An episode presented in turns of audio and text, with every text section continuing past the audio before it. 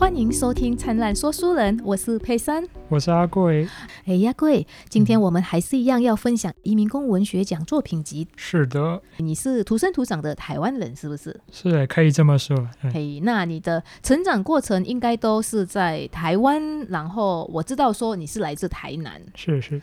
那你在成长的过程中，有没有爸爸妈妈就是说，哎，你这样子说不礼貌，不礼貌，安尼是干有？嗯，有的时候会啦。小时候事情比较想不太起来了。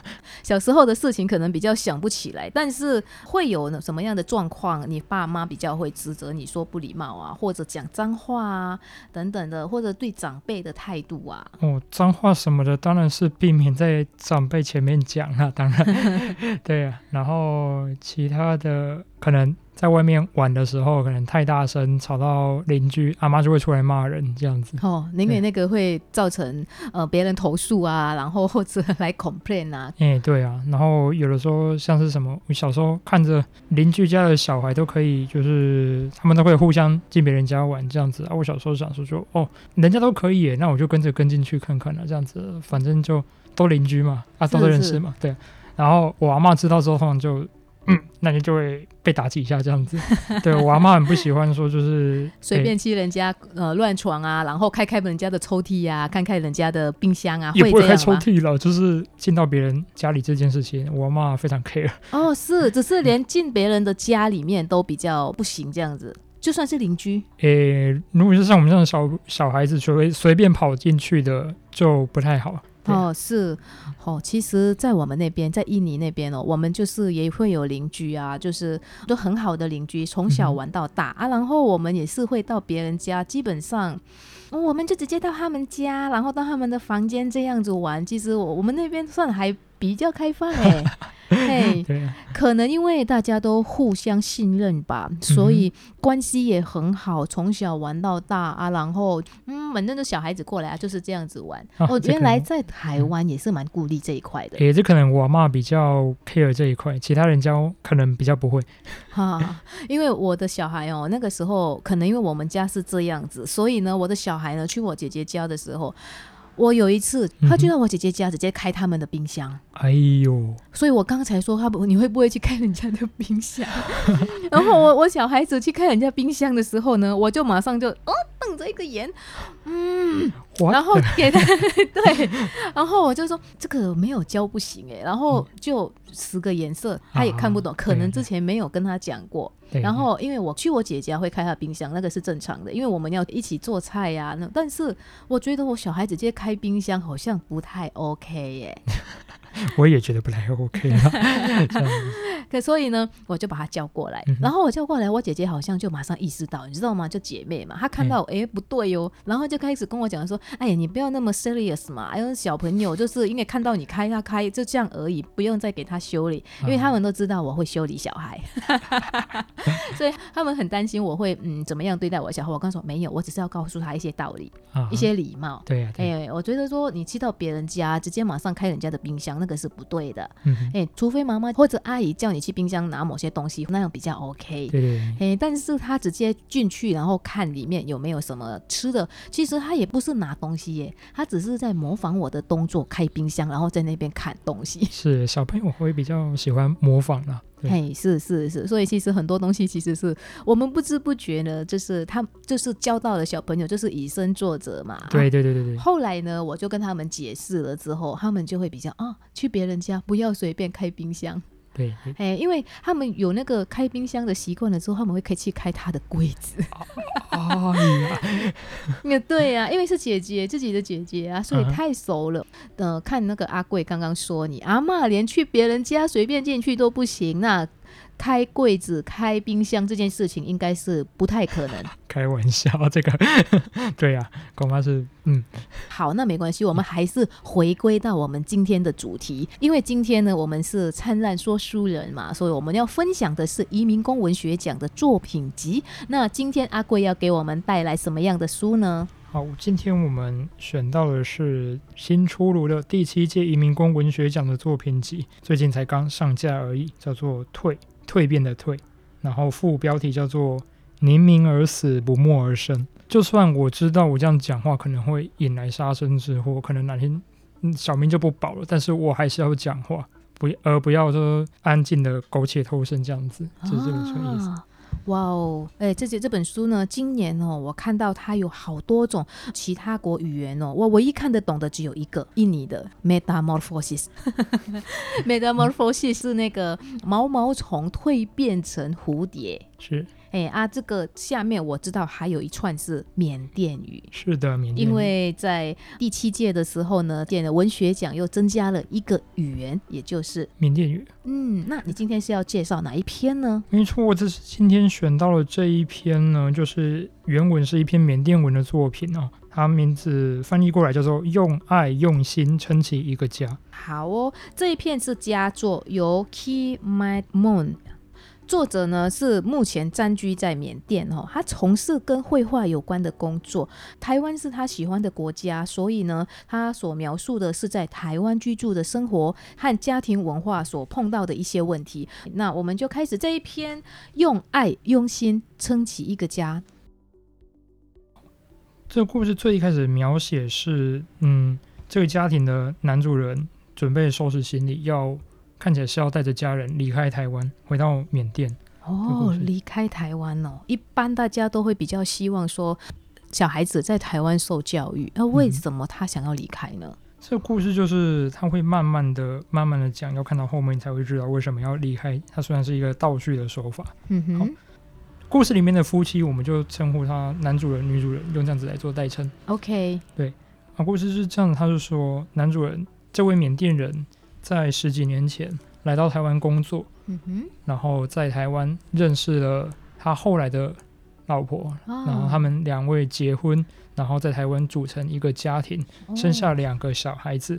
他的太太是台湾人吗？不是，他太太跟他是同乡，也是从缅甸来到台湾工作的缅甸人。哦，是然后渐渐的，因为工作繁忙的关系，他们把两位小孩送回到缅甸，让他们的外公外婆抚养，这样子。哦，对，因为大部分哈、如果已经生了两个小孩嘛，对不对？基本上哦，像我们呃一般的是领薪水的这个薪资阶级嘛，嗯哼，嘿，如果要养两个小孩，如果请保姆的话，真的其中一个人的薪水可能就这样没了。是，哎，还不包括那些奶粉啊、尿布啊，还有如果生病的时候啊一些开销啊，对对对对，呃，衣服啊。当然，衣服我们有时候可以拿到二手的，但他们的吃的东西其实都不便宜耶。是，嗯，所以他们才会把小孩寄到他们原生的国家，请他们的父母帮忙照顾。是的，哎，这个跟我们台湾有时候哎生了小孩了之后自己没办法回照顾。下给哎对，是一样的道理啦。对，哎蛮像的。那然后呢，他的故事的发展怎么样？他就是送过去，那他们就在那边成长，那小孩也不错啊，可以学缅甸语。是，然后这对夫妻他们过了几年之后，觉得钱存到了一定数字，可以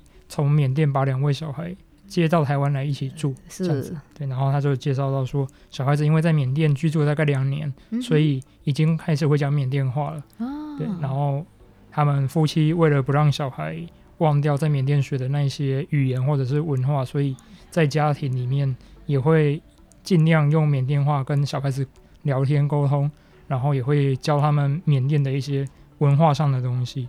哦，是是是，这样其实也不错哎。对，但是冲突就是从这边开始了。哎对，冲突一定会有。但我在这边来补充一下、哦，像我们在台湾啊，生小孩了之后，我要教他们讲我们的母国语言啊，其实有很多的障碍。当如果我们的夫家他们比较不支持我们的时候，你要教真的有点困难。啊会要求你一定要讲中文，不要讲你们印尼话这样子的感觉吗？哎，是，呃，因为他们可能有时候会讲说台语都不会讲了，你还学什么印尼语？哦，嘿，所以会有这样的一个状况，因为他们怕说我们把他教了一个其他的语言，结果他们的母语就是阿公阿妈的语言，他们反而不会，哦所以会有这样的疑虑。那个时候佩珊就只能好只好教我的小朋友唱印尼童谣。哦，哎像他们这样子，有让他们带回呃回去缅甸学了两年的缅甸语，我觉得这个是一个很不错的方式。哎是是是，哎，然后呢，后故事的发展，你说这个时候就开始起冲突，到底什么样的冲突呢？对，其实这两位小孩子，呃，虽然说在缅甸成长两年，但年纪也都还不是很大，大概是他的大女儿是十岁，然后小儿子是八岁的这样子年纪而已。啊，是对，在台湾开始生活的时候，就开始受到台湾各种文化的影响，就会让我们的男主人觉得说，好像他们越来越不尊敬父母了。嗯哼，对，然后怎么教都教不听，好像他们被台湾人带坏了的这，样子的感觉。我的确是有看到说，嗯、我们那边的教小孩的方式也是有一点差异的。啊但我不知道这个缅甸的是是怎么样，你可以大概跟我们讲，他到底是怎么样的状况会让他觉得说台湾的教育会教坏小孩子，然后小孩子变成比较不礼貌。举例来说，吼，它里面有提到一段是我们男主人发现说，在台湾老师是不能打学生的，嗯，然后你只要打学生就有可能被告啊，然后同样的爸妈打小孩也有可能会发生这样子的问题。男主人就说这是他在缅甸不可能也不会遇到的事情，对他觉得 台湾就是因为这样子哈。那个小孩子啦，他都不知道尊敬父母哈，也不知道要怕老师啊，是不是要等到他们等到成年之后都得走自己的路，所以才敢对父母无礼啊？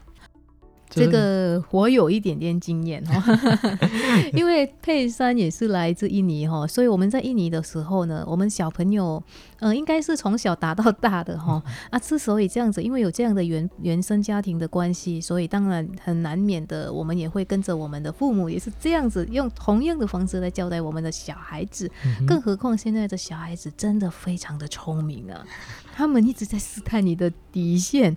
那个时候就是我小孩大概三年级左右哈，嗯。那时候就是因为小孩子有一些地方比较不符合我们的想法哦，所以我们在讲说哦，你在这样子的话，你可能妈妈妈咪要生气了，妈咪生气，你知道应该会怎么做。然后当时哦，你知道我女儿就跟我说，你知道不能打小朋友，你在你打我的话，我就会我就会打给一一三。哦，这个 哇，对呀、现在的小孩子是很聪明的，而且我问他说：“哎，你为什么知道会有一一三这个东西呢？”他就说：“老师教的。” 对我嗯，我觉得当然这这个台湾的这个部分的教育是非常的好了，因为这个是真的是为了防范一些呃有一些可能会过度惩罚小孩子，惩罚到可能会发生一些悲剧了哈。嗯或者呃让小孩会有一些后遗症。但是呢，如果诶、我们只是在教养一般的教养而已，他动不动就拿一一三来威胁你的时候，你心里应该会很不是滋味吧？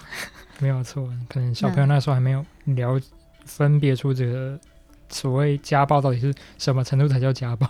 对呀、在我们那个年代哦，我们学校哦都会准备很多的那种长长的那个板子哦，它不是藤条，嗯那个是一般用来那个量那个东西的。但是呢，为什么会准备这么多呢？因为那个常常会被打到断掉。哦，嘿刑具。是刑具，也那那次老师还好了，他打的是手心跟那个小腿背后那边，所以他打那个小腿背后，特别是打男生的时候，常常就断了好几根欸。啊，我不晓得台湾早期的时候也是会有这样的情况吗？藤条啊，应该没有鞭子啦，但但还有一些什么呃，传说中的爱的小手啦。哦，是，对啊，对啊，所以阿贵在呃在小时候有没有被父母打过，或在学校这样子被老师打过，或者你打过老师吗？我还没那么有种敢打老师啦。是是是，对啊，但是嗯，从小是被打长大的啊，被就是被阿妈打断了好几根藤条，哇，藤条能够打断其实很不容易耶，因为大家知道藤条它是有弹性的，嗯哼，啊，可是我们那个时候是那个木板的那个，这那个真的是比较没有弹性，所以它打了会断。嗯哼，嗯，哦，所以在台湾早期的时候也是有打骂的这种教育，就是。了。一定有的，一定有的，特别是我们乡下地方还没有接收到一些比较现代的观念，这样子还是停留在比较古早的那一种打骂教育。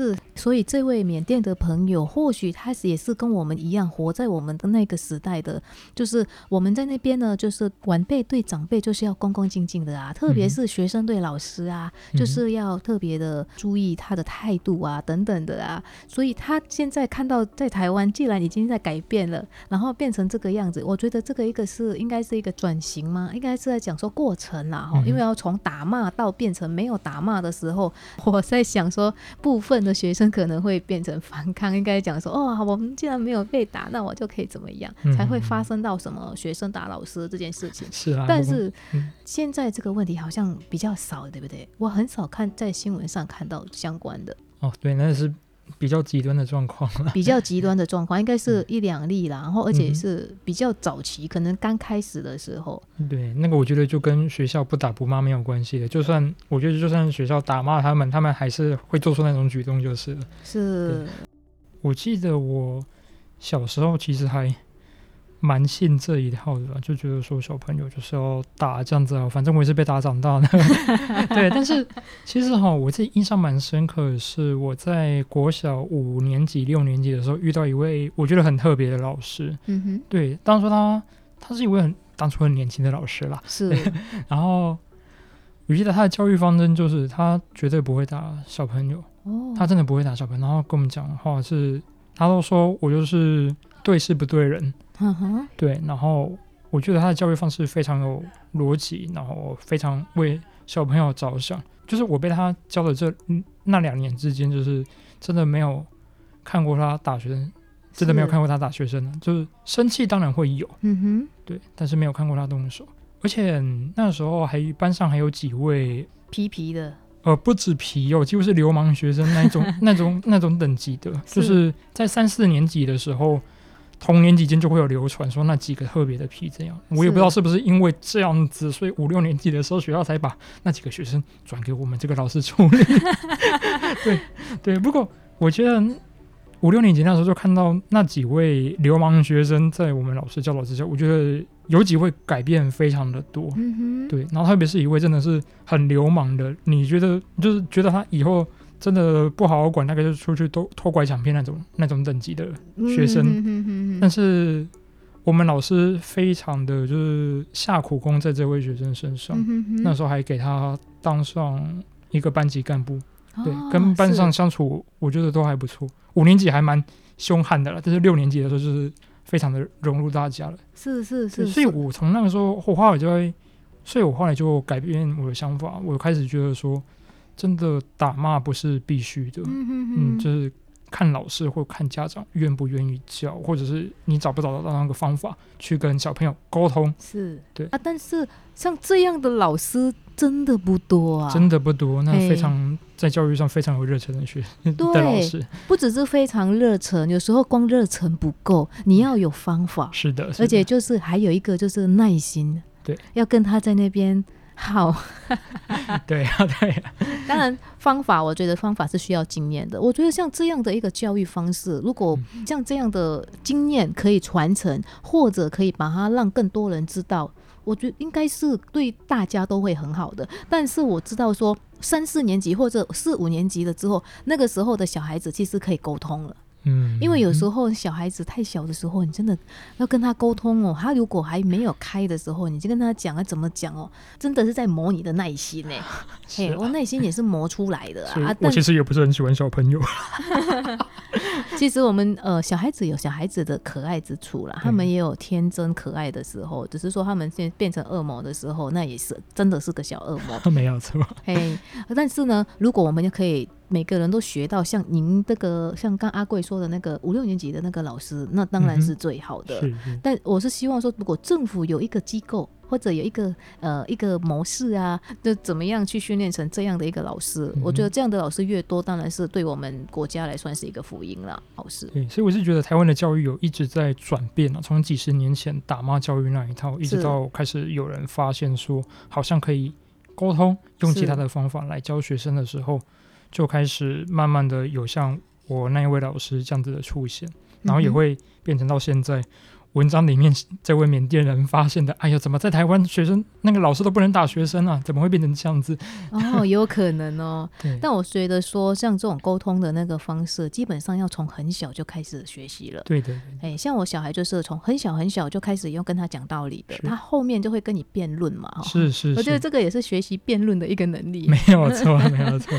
哎、啊，然后后来他们的发展又是怎样了？是，就是因为这样子，他一直觉得小孩子再这样受台湾的影响不是办法，很多缅甸的东西，我在小朋友身上都看不到了，他们怎么都不学学缅甸人那一套，啊嗯哼哼，反而一直在台湾这边好像慢慢被带坏，所以到最后哈，嗯，事情的引爆点就在于有一天，呃，嗯，女主人跟女儿要遥控器，琴她的女儿传遥控器给她，嗯哼，嗯，但是她的女儿却把掉在椅子下的遥控器用脚踢过去给妈妈。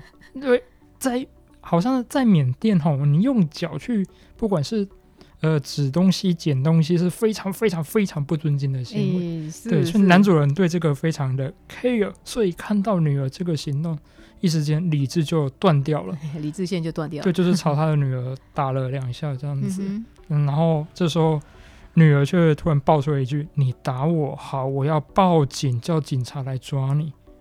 就跟我女儿一样。”但是您可能当初比较有 EQ，但是这位男主人听到说是心心整个碎掉，他觉得说我为了这个家庭打拼了这么久嗯啊，为什么他们都看不到我的用心良苦？我为什么今天要被这样子对待？嗯所以心灰意冷之下，跟他的太太商量之后，决定打包行李，我们从台湾回到缅甸。故事就停在这样子。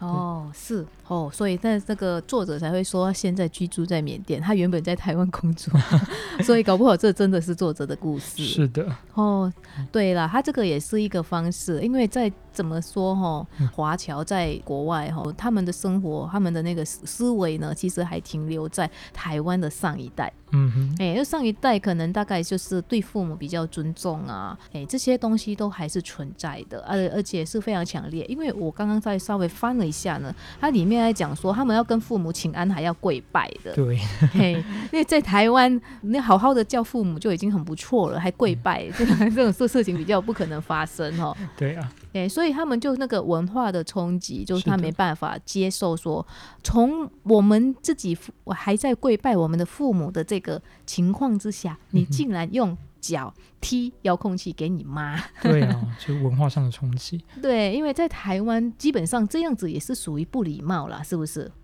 我们家还好哎、其实。哦，是哦，对啊，我小时候都还会练习用脚捡橡皮擦，放到桌上，然后我们家人就看着我，就看着我而已。可是不是啊？这 个是我们自己的东西，用脚这样夹起来。但是如果我们要递东西给我们的长辈、给我们的父母啊，嗯，是不是可以？如果用脚的话，应或呃或者你妈可能在那边跟你说：“哎、那个遥遥控器拿给我，你用这样脚踢，他会生气吗哦，我我我不知道，我没有试过啦。我是觉得掉在地上的东西，你再用脚去捡有点脏，所以我不是觉得礼貌问题，我是觉得有点脏，所以才不会这样子做。对？”啊，哦，是嗯，好、那我们在家还有我的夫家，嗯其，实这件事情算不礼貌的哎。嗯哼，嘿，因为你用脚递东西给长辈，这个算是在我们那边，不管是在印尼还是在我夫家，我夫家是在新北市的人然后，嗯，所以他们也觉得说，哦，这这很不可思议，因为我小嗯孩也这样做过，嘿，因为小孩鸟嘛，没没有想到那么多，啊看到东西啊，然后想要练就拿给你，特技，想要练特技想。要练特 技，呀，然后练特技，然后又懒得懒得蹲下去，对呀，对呀然后想方便就这样碰下去，然后我那个时候我记得我婆婆就马上爆炸了。哦，原来如此。啊，但是我我我知道这个是不对的，然后所以呢，就发生这种事情了，他还不知道哦错在哪里、对了啊，，所以只好呢，我就抓过来修理一番了之后，然后再叫他过来跟阿妈道歉。啊，嘿，不过我小孩子是有经历过这一段，嗯哼，我现在很多台湾人小应该是有类似的经验了。哦，是有修理过，还是有那用脚这样子递东西给长辈吗？恐怕都有了，应该是都有。哎、我觉得应该是大部分的台湾人应该是没办法接受，说他的晚辈啊，他的那个就是还很小，就是就这样没礼貌。但是我们在想说，西方的可能会更不一样，也许，也许啦。因为每个地方本本来就是有每个地方的生活习惯啊、文化啊，但是我觉得对长辈还是要有一定的一个制度啦。啊，那你觉得嘞？你觉得说这样子的动作，如果万一阿贵将来结婚生了小孩，然后小孩长大了之后呢，这样子对待你，你可以想象吗？我搞不好会说，哎、你好厉害，你怎么会用脚夹东西？搞不好会这样子，搞不好啦。对，一代一代的人想法本来就不太哎一样，但是你又没有身处其境，所 以没有错没有很错难讲。很难讲，没有错。哦，好啊，那这一篇的故事就结束了。嗯，我想分享一下自己的小心得，这样的嗯，感觉。好哦，对啊，就是看到这篇文章的时候，就是还会觉得说，啊，这就是标准的长辈，长辈在抱怨现在年轻人一代不如一代的那种 那种感觉啊。对，然后如果是我觉得如果是几年前的我的话，嗯就可能就可能会觉得说，这对这种文章嗤之以鼻，就是一个长辈在发牢骚。然后，然后真是跟不上时代的老人家这样子，嗯然后，但现在的话，哈，现在的话，我会觉得说这样还蛮可惜的。诶，可惜的点是在于说，嗯，你遇到问题就是和下一辈的想法不一样的时候，你竟然是直接就是直接打骂这样子，而不是蹲下来好好的沟通，去问他说，你为什么会这样子想？你为什么刚才想要对我做这样子的动作？你为什么用这种口气对我说话之类的？我觉得沟通有的时候可以解决很多不必要的纷争啊，这样子。而且有的时候，不只是小朋友，或者是晚辈，或者是相对地位比较低低的人，嗯哼会觉得说，那我凭什么被你管？嗯哼，对，而且虽然说在台湾，我们当然会同意说你要尊敬长辈、师长这样子，但是我觉得有一个很大的前提是，前提是你要值得我尊敬。哦，对，就是就是自重者人恒敬之这样子的感觉。是是，所以这个是这个时代的年轻人的一个嗯想法。我如果我如果看到一个真的在路上看到一个举止非常的就随地吐痰，还是说就是讲话非常大声的夹夹粗话的那种长辈，你要我怎么用心发自内心去尊敬他？哦，这个是不是就是一个你要人家尊重你的话，你就要先尊重你自己，所以自己的形象要先顾一下。差不多的那种感觉。对，哦我们我们也会想说，你到底值不值得我尊重啊？哦，对不然不然就会觉得说你就是仗着倚，你就是一个倚老卖老，或者是仗着自己身份地位好像比我高一等，就在那边呃想要管我这样子的感觉。我当然被管会被管得很不爽，哦啊，阿贵这样说哈，我大概能够理解我女儿为什么上一次就这样子对待我了，因为他们的想法，新一代的年轻人可能们在想说，你凭什么管我？你有什么样的优点让我可以尊重你？所以前提是你有什么东西让我尊重你，我才可以真的让你管，让你尊重。差不多的感觉。但是呢，我以那个长辈哈，不是讲长辈啦，然后也讲说，我也是以呃我的小孩的长辈，因为我是他的母亲，所以呢，我会想说，一来就是我光生你，然后好好的把你照顾你。把屎把尿，我觉得我就有一些资格管你，至少在你十八岁之前，嗯哼，因为这个不是说我要管你，这是我的义务。我想要说，我要确定你有那个这个生活的能力，嗯哼，你要知道说怎么样处理你的生活啊，知道什么该做，什么不该做。就比如说你这个时候是个学生，那你就是该做学生的东西，嗯哼，就是该好好读书。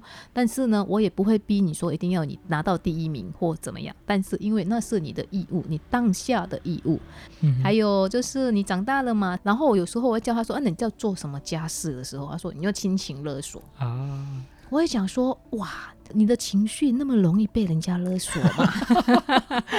好，这妈妈也是很机车 啊，但是本来就是这样，情绪有那么容易被人家勒索。你现在如果被人家勒索，你就不会说出这句话了啊，啊。所以对那是因为小孩子很可能小时候我都会。听他们的意见，嗯，有什么东西我跟他讲说，任何东西都可以讨论。嗯，所以如果有什么不满的，那如果就算要惩罚要打你，我可以讲述我的论点，你可以讲述你的论点。哦啊，如果你觉得说，嗯，真真讲输了，那就没办法，你就好好的承受吧。啊，啊，所以因为这样子，他们才会，嗯，会讲一些有的没的啊。所以你刚刚讲这样子的时候，我觉得，呃，他们真的年轻一代真的会觉得说，我你凭什么管我？嗯，我们就一定要找个理由啊。当然，同一个理由不能太常用哦。对，嘿 像刚刚我说的，我凭我生你养你的这个理由呢，你用一次可以，或者大事情的时候可以。嗯如果每天用的话，会滥用，滥用了之后就没有用。没有错的。是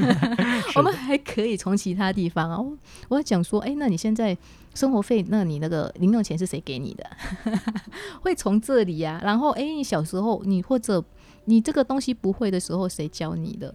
教他做事情的时候，会跟他讲一些道理。嗯但有时候我我老实讲了哈，你母亲这样子或家人一直这样子的时候，小孩子会反感。对，而且我觉得这有一个很大的危机哦。你如果用钱去这样子要求他的话，那他就会想说，那哪天我经济独立，那我就不理你哎、了。对，没错我就，不理你了。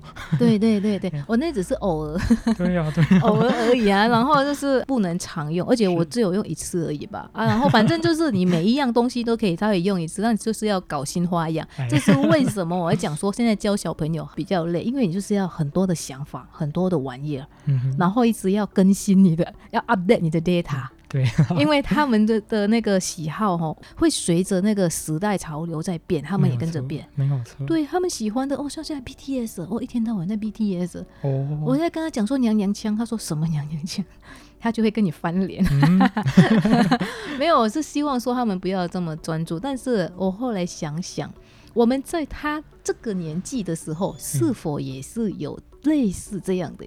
没有错了。对，我们就是一个年纪、一个阶段、一个阶段的成长，有的时候会忘记我们当初那个时候到底在想些什么，然后就，接着就我怎么都不懂你现在在想什么，然后就开始情绪开始上来，没而忘记说要。去沟通，去试图理解两边的想法差距你刚刚讲到一个就关键字情绪。啊。其实我们在教小朋友，真的不能有情绪。嗯哼，对啊，就管不管他说什么呢，我们就平静，可能你就傻笑或冷笑一下，然后心里面可能在啊、在那边好啊，在磨刀霍霍样子，哎不是啦，我在讲说，我的意思是说，呃，就开始要准备，哎，你这样说，那我们要怎么接招？啊，而 这也是一个不错的方法。哎，我们的生活乐趣也是这样子，对对，每天都是这样子玩过来的，所以呃，我今天才剖出我小孩子，他突然间拿出来，他跟我说，我我画的这个图哈，很多人按赞哎，哦，然后我就跟他讲，你下个礼拜不是要断考吗？啊，然后你不是快要会考吗？啊，你在房间是在干嘛？我就这样问他，他说你都不懂我。我在想，我懂你啦，可以画，但是不是现在那个东西你要画的话呢，不要画那么多，画少一点。啊，哎呀，你现在还是要把你的会考考好，你才能够进入你想要的学校，才能够圆你的梦想。如果你现在要过得更好，那你现在就得努力。嗯哼，哎呀，因为台湾就是这样的一个生活方式啊，你没有好好考的话，你没办法想要考到你想要的学校。嗯嗯，对，现在的台湾教育，那我们今天的分享就先到这里。我们今天真的非常感谢阿贵作为在台湾的年轻人的一些代表的想法，而且他今天分享了一篇来自缅甸的一个用爱。用心撑起一个家，算是还蛮辛苦的一对父母哈，嗯然后但是没有得到他们所要的期望，或者我个人自自己觉得，这父母可能也要做一些调整了哈。嗯，嗯，那我们真的非常感谢阿贵，谢谢大家，也谢谢各位听众。那我们就分享就到这里喽，拜拜。拜拜。